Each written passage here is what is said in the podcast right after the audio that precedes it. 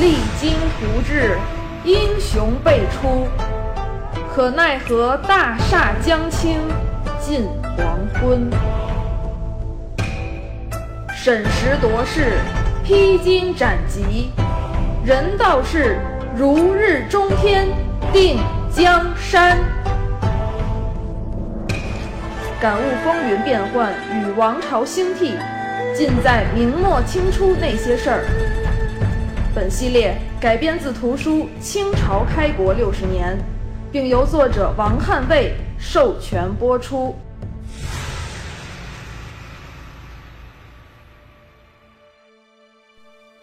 取燕京如伐大树，须先从两旁着削，则大树自扑。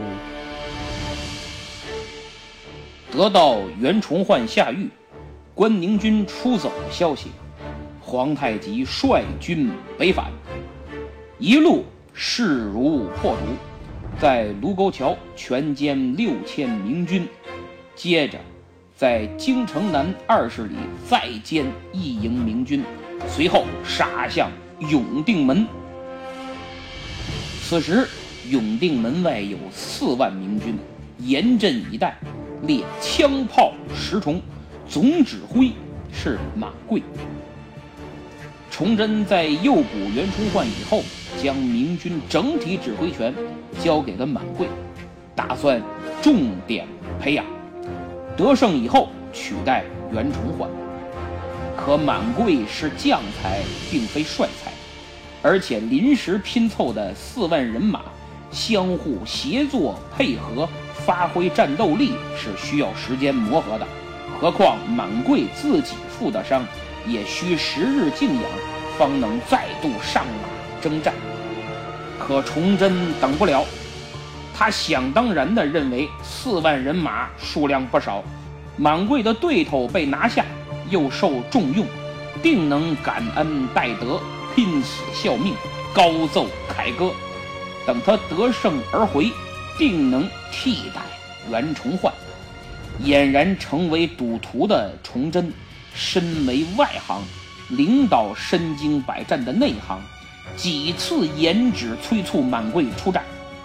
无奈，满贵挥泪率军出了永定门，结果全军覆没，兵败身死。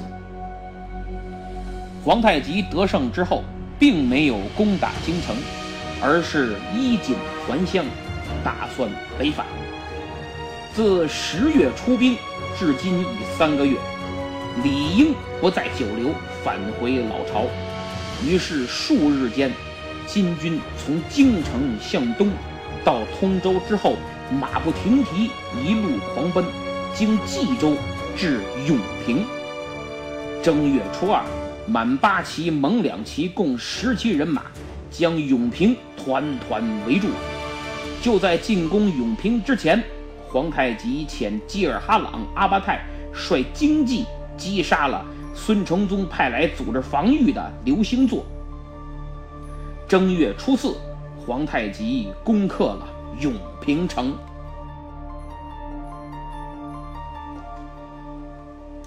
上回我讲了，皇太极没有原路从遵化出关，而是东向永平，主要是两个原因：第一，原路已经劫掠一遍了，再走没啥可抢的。八旗将士和蒙古联军要的是东西，什么战略目的之类的，没多少人在意。不满足他们的愿望，以后就没人跟你干了。第二，皇太极得知关宁军东溃，祖大寿出走，很可能萌生了招降祖大寿的念头，永久解决山海关的问题。还能收编一支明朝最强战力的部队，那就得天下真的易如反掌了。可没想到，初次永平陷落之时，祖大寿正在山海关誓师进军，老对手之间一轮新的较量即将展开。永平府东至山海关，一百八十里。如果把山海关看作一只东飞燕子的头，西北的石门、抬头、燕河诸营，西南的抚宁、昌黎、乐亭诸县，恰如燕子两翼，向西展开。西北诸营紧沿长城隘口，西南诸县临近海滨，而永平。则在这只燕子的腹中，核心位置。如果明军能守住两翼，则对永平、迁安、滦州诸城形成合围之势；如果守不住，两翼被金军控制，则山海关这只燕子的头就被金军牢牢地卡在手里，说丢就丢啊！所以摆在孙承宗和祖大寿眼前的路只有一条，那就是重兵防守两翼，说什么也不能丢啊！孙承宗在给崇祯的奏折中写道：“关门西南三县，阜宁、昌黎、乐亭，西北三边城，石门、抬头、堰河，此六城东护关门，西绕永平。我已经下令。”让各城严查奸细，抓着就杀，严控各种谣言，以防动摇人心。让六城合力坚守。我还派人去开平、建昌，组织防守，意在对金军构成进攻态势。国阙卷九十一还记载了当时祖大寿的方略，他遣参将张存仁率骑兵。都司刘雄率步兵守乐亭、昌黎，协将王维成守抬头营，副总兵何可刚守石门，马明英守堰河。同时，宁前道兵备副使孙元化镇守关外八城。按祖大寿的话说，六成固可以合剿。这就是祖大寿入关以后的部署，可以看出，他得知永平失陷，料定皇太极必犯山海关，所以张开两翼，严阵以待。皇太极这边呢，正月初四攻克永平以后，留吉尔哈朗、萨哈连统兵一万守城，初六他就率大军赶赴山海关。迫不及待的想打通山海关，抢在明朝之前完成这一重大举措。说实在的，我打心里佩服皇太极，在满人上下都以抢劫为主要目的的时候，他超前的战略眼光真是一枝独秀，其父努尔哈赤都望尘莫及。纵观他不长的一生。为满人入关、建立清朝奠定了基础，完成了转型，指明了方向，走上了轨道。他从永平一走，担心永平的汉人啊误以为他撤了，永平不要了，于是发布了檄文，告诉永平的老百姓：“我们去打通山海关，然后还回来。”永平姓金。不姓名，而且我还要迁都内地，为今后做长久打算。隐含的意思就是要入主中原，取而代之。初八抵达阜宁，当天攻城不克，初九再攻还不克。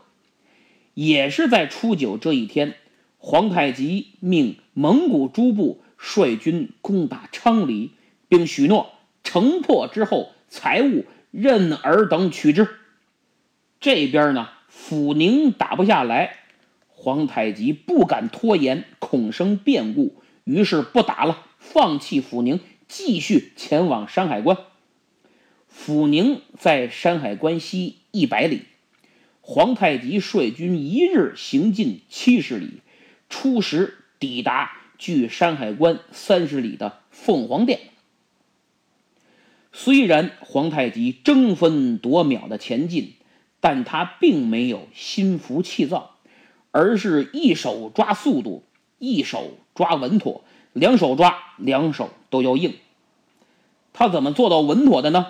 第一，不急于攻打山海关，而是派侦察兵打探山海关的虚实。第二，招降瓦解山海关两翼的西北翼的防线。据满文老档记载，正月初九，抬头营副将王维成请降；十二日，建昌营参将马光远投降。抬头营在阜宁县西北三十里，堰河营以东三十里；建昌营在抬头营西边。据此推断，皇太极逼近关门，以大军。击破山海关的态势，威逼明朝防御重镇抬头营和建昌营投降，可以说大有收获，为进军山海关扫清了障碍。正月十三，皇太极在山海关前与明军相遇，双方展开激烈的战斗。明军的总指挥是副将关维贤，人马只有两千五。战斗从午时打到戌时，就是从十一点打到晚上的二十一点。金军步兵在前，骑兵在后，发起冲锋。明军在关维贤的指挥下，火炮、箭矢齐发，合战十余阵，金军不能取胜。明朝守军战斗意志高昂，誓死保卫山海关。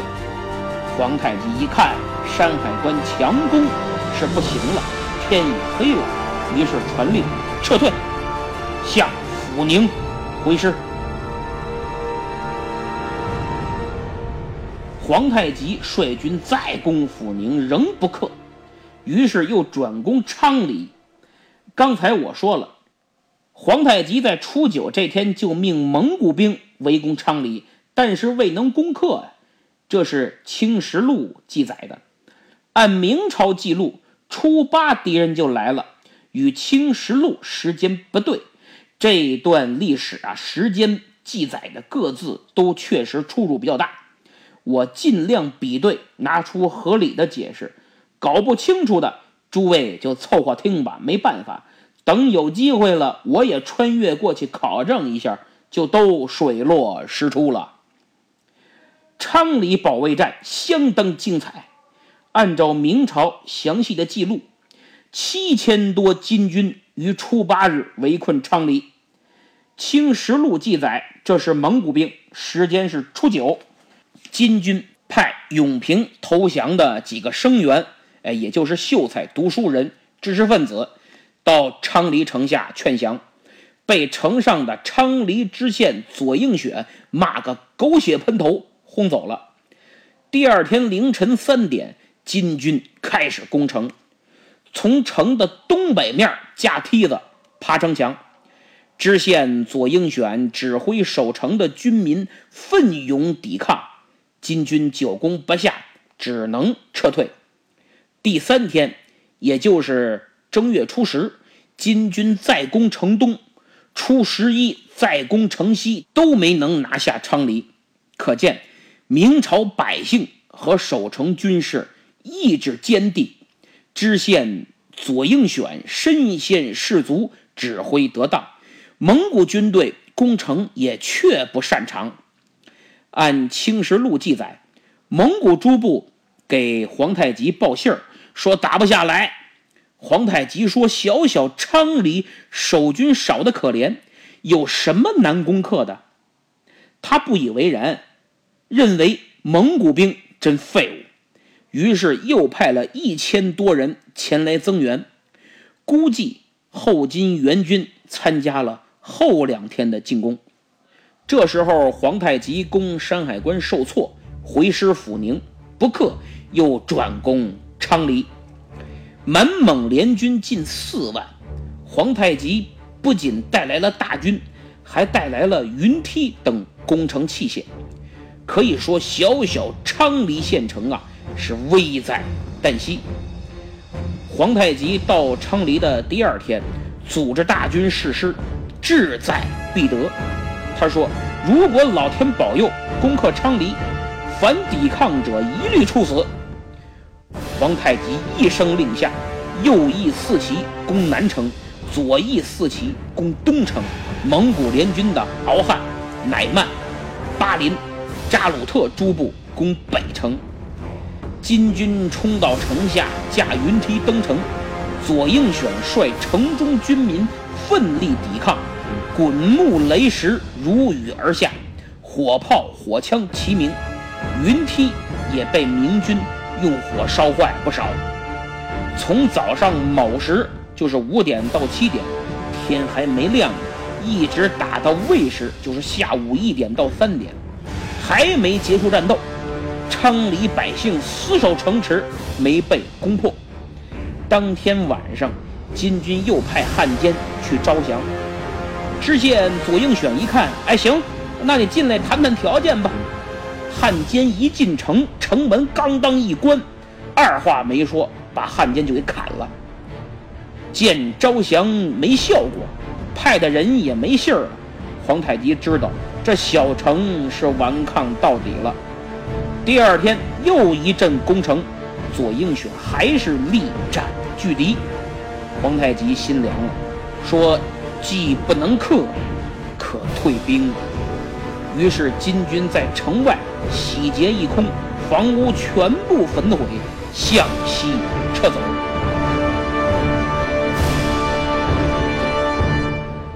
昌黎小县外无援兵，全赖知县左应选守备石国柱率军民固守。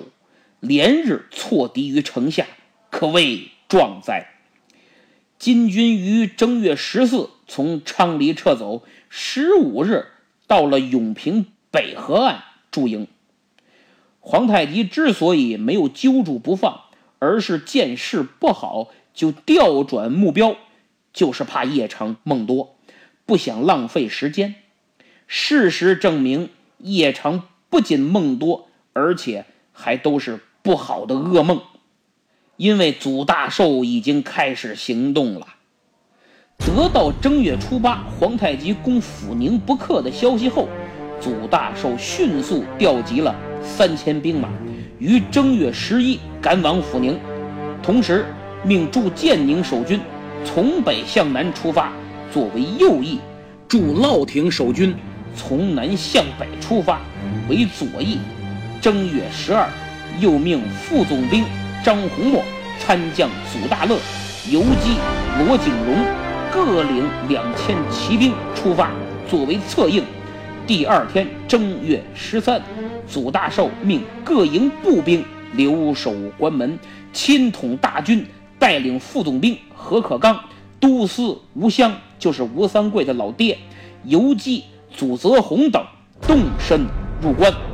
中午抵达了。阜宁，随后，祖大寿在双望附近的山谷设下埋伏。双望堡在永平府东三十五里，居于永平与阜宁之间，是金军从阜宁回永平的必经之路。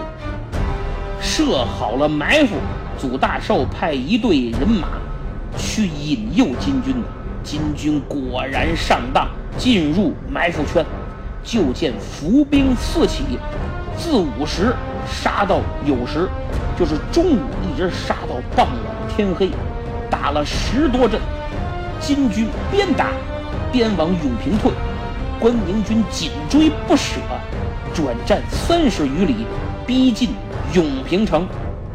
这时，永平城上枪炮齐发。城中又突出精骑接应金军，明军这边左翼右翼也相继杀到，在城下又是一场大战。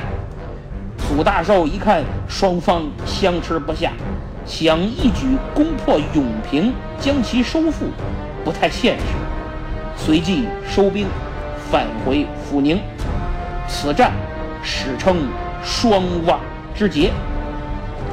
祖大寿部署得当，各方配合支援，虽没有一举收复永平，但金军受挫，士气受损，这已是第五次败于关宁军手下，形势不容乐观呐。就在此战开打之前，皇太极还不断派人去与祖大寿秘密接触。我个人认为，皇太极是真从心眼里喜欢祖大寿。前后几次招降，祖大寿降了叛，叛了又降，皇太极依旧礼遇有加。特别是袁崇焕下狱，关宁军东溃。皇太极真想利用他们对明朝的失望来招降祖大寿，而祖大寿呢，就像个社交名媛，哎，利用皇太极对他的爱，总给他希望，但总让他吃不到嘴。皇太极就不停的向他示好，送钱送物，祖大寿呢照单全收，但从不承诺，还经常翻脸闹情绪。早在正月初四。祖大寿重整关宁军三万兵马入关的时候，见着老领导孙承宗，祖大寿就汇报了皇太极派人来劝降的事儿，还把人也给押来了。孙承宗说：“祖将军，你看着办吧。”祖大寿二话没说，当众焚毁了和书，使者也一刀给咔嚓了。这次双望之战前，皇太极又派人。给祖大寿致书求和，孙承宗得知，下令斩杀了使者，但皇太极依旧很痴情。双望之战后，正月的月底，金军在永平以东三十里的一处村庄，抓捕了祖大寿子侄亲戚七人。皇太极下令善待，不用剃发。后来金军临撤前，还放了一人回去。见祖大寿还带了不少银子，那意思让祖大寿看看我是真心对你好，任你虐我千百遍，我对你依旧如初恋呐。皇太极是一厢情愿，从袁崇焕被捕之后他的所作所为来看，虽然是想趁机收降祖大寿和关宁军，打通山海关一线，但他低估了。祖大寿和关宁军抗金的决心遇到了意想不到的阻力，本以为水到渠成、摧枯拉朽，现在却是举步维艰、杀机四伏。招降祖大寿不成，又败于关宁军手下，于是皇太极迅速领兵西退，至遵化东面六十里的三屯营。皇太极没有在永平停留，而是急于西行。一个重要原因就是迎击西来的另一支明军，保护好遵化三屯营一带的出关通道。而事实上，他领军西行之前，形势已然十分紧张了。这支人马是由刚刚提拔的兵部右侍郎。刘之伦率领指挥的。刘之伦，四川宜宾人，年轻时特别推崇程朱理学，立志要成为圣人，严格自律。邻里乡亲很佩服，尊称他是刘圣人。我觉得此人肯定有点迂腐，不懂变通，认死理儿，轴。刘圣人的称呼。多少也带点讽刺之意。后来他的所作所为和遭遇，也证明了我对他的看法。崇祯元年，刘之伦中了进士，好谈兵事，还喜欢搞这个武器战车，哎，比较有想法。崇祯二年，金军入寇，被举荐给了崇祯。崇祯正发愁无人可用。一看有人挺身而出，太好了，赶紧召见。一见面谈起兵事，刘之伦口若悬河，崇祯都听傻了，一拍大腿：“就你了！”立马授兵部右侍郎。但是有个成语叫“纸上谈兵”啊，刘之伦所说的都是理论层面的，本身没有作战经验，真上战场好使吗？而且你就因为皇帝着急用人，抓住时机，一下从给皇帝起草诏书的没有实权的庶吉士，破格连升十四五级，提拔成为兵部右侍郎，满朝官僚都很反感，认为他是个投机分子、政治暴发户、大忽悠。跟他一起被召见的还有刘之伦的朋友。申府是个和尚，也好谈兵事。两人在一起经常切磋，发明新武器。刘之伦被授予兵部右侍郎，申府被授予副总兵。满朝文武反感刘之伦，更是把申府看成北宋末年靖康之耻的装神弄鬼的道士郭靖之流。可他俩是真想报国。敢想敢干，而且有一定的才能，崇祯也希望他们干。满朝百官却视其为异类，处处掣肘弹劾下绊子。金军已经兵临城下，不让他们用自己发明的武器投入战斗，帮助守城，却让他们带兵出城与金军野战，而且不给正规军。连没打过仗的精营士兵都不给，让他们招募市井游民，组成所谓的新军，这不是借刀杀人、羊入虎口吗？崇祯一点看不出问题来，还觉得应该挺好，真是糊涂皇帝做糊涂事儿。之前我在第四十五回荆门出战中讲的广渠门之战。树丛里埋伏的一队人马，就是申府和尚率领的杂牌新军。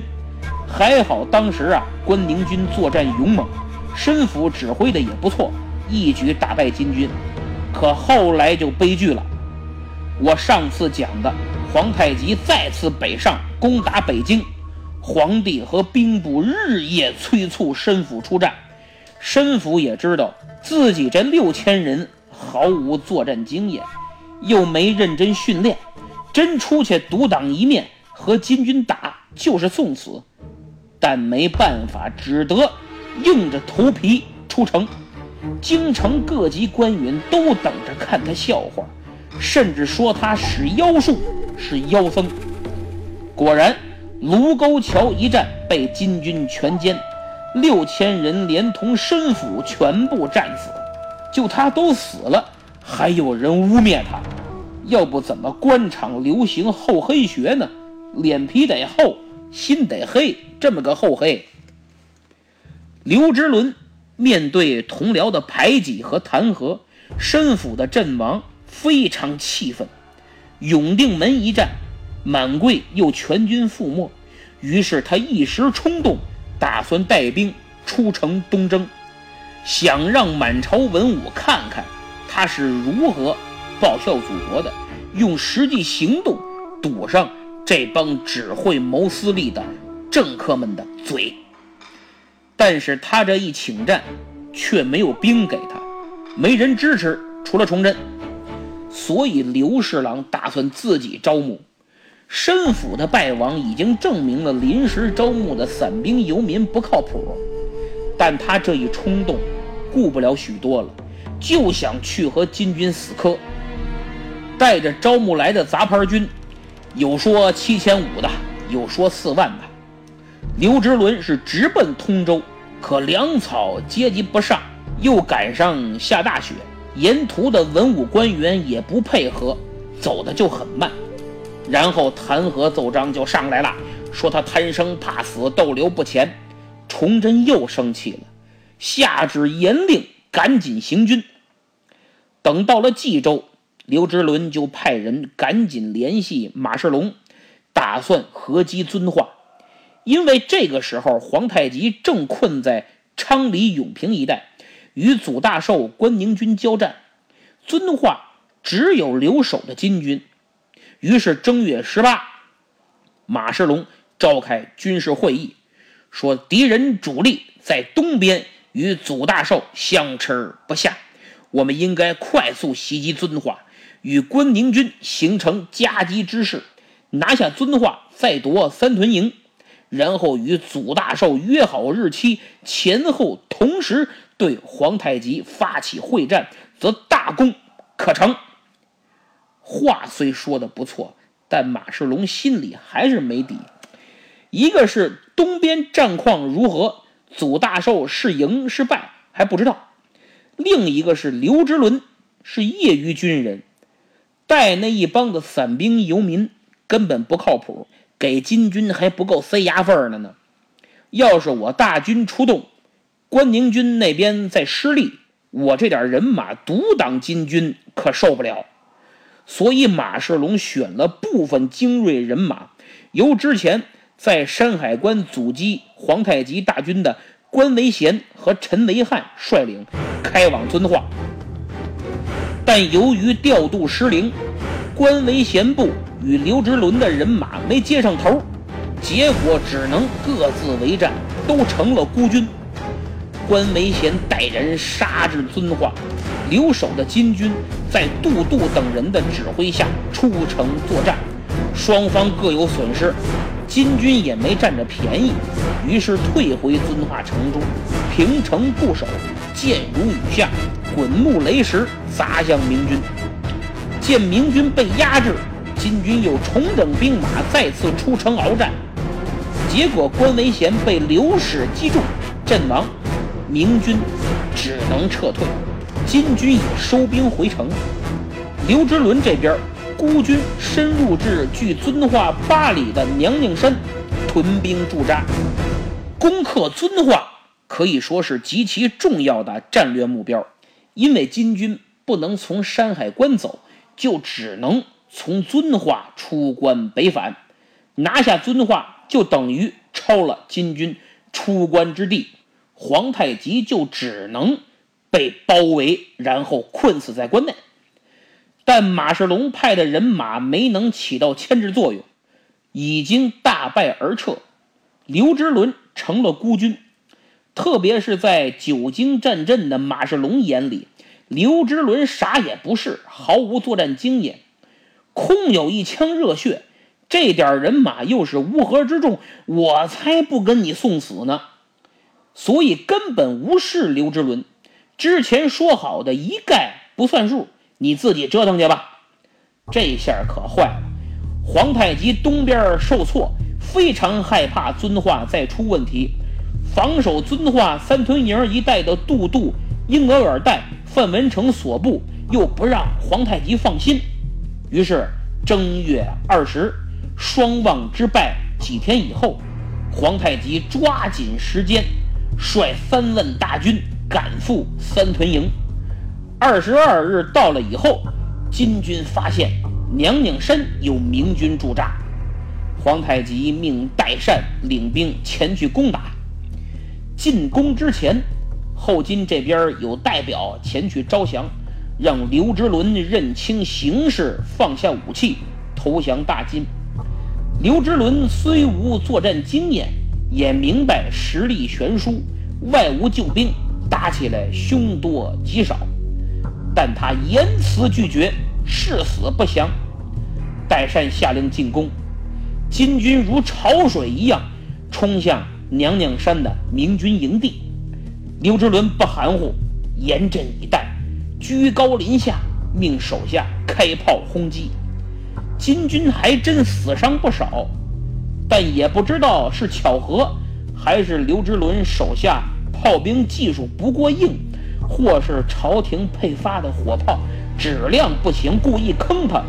没打几发，大炮炸膛了，把自己炸伤不少，营地也着火了。这下完了，明军开始溃散。本就乌合之众，参军是为了吃口饭。打算真心报国、誓死作战的真不多，手下赶紧向刘侍郎建议整顿兵马、突围撤退，再找机会杀敌报仇吧。刘直伦一听，破口大骂：“你胡说八道！我深受国恩，皇帝信任，才让我领兵杀敌。今日有死无生，必将以死报国。”说完，刘侍郎下令擂鼓，整顿，与金军继续作战。还别说，不少将士都被他激发出了血性，拼死力战，从中午一直杀到天黑。弓箭射完了，连山顶上的石头都砸完了，明军只能个个手持短刀，展开肉搏。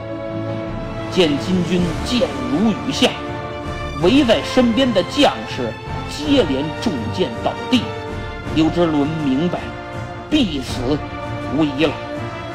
他解下官印，交给家丁，命一队亲兵从小道护送突围而走，自己仍旧血战到底。据《明记北略》记载，一使贯弓手。就是一箭射穿了刘之伦的头颅，又一使中膝，遂引而绝。诸将从攻者齐呼哭震天，拔营野战，死之。刘之伦战死，在场将士都痛哭流涕，除少数突围撤走外，其余全部战死。虽然刘之伦纸上谈兵。但其心可嘉，比京城高谈阔论、勾心斗角、以权谋私、处处掣肘的政客强上万倍。虽手下多是乌合之众，但在其感召之下而奋战至死，也不乏忠勇之名。如果明朝正规军有如此气节和勇气，将无贪生之念。是有必死之心，后金能势如破竹，迅速崛起吗？明朝能一败再败，汉奸辈出吗？到今天，有很多人谴责讥笑刘之伦，说他不懂军事，自取灭亡，还白白浪费了几千条人命。我并不否认，但我想说，国家危难。有人挺身而出，实属不易。虽多方掣肘，但知难而进，其心可嘉，其情可悯，还是对他多一些宽容吧。刘之伦的失败，除了他急于求战、一时冲动、部下临时招募缺乏训练之外，另一个原因就是各方不予配合。调度失误，使其成为孤军，陷入包围，全军覆没。此战之后，皇太极终于打算在遵化休整一下，喘口气儿了。但实际情况依然很紧张，局势依然不乐观。遵化一带各个地方叛乱不断，明朝军民联合展开了游击战。让金军很是头疼，疲于评判。更发愁的是，祖大寿率关宁军也从东面逼近。那么，面对如此局势，皇太极又该如何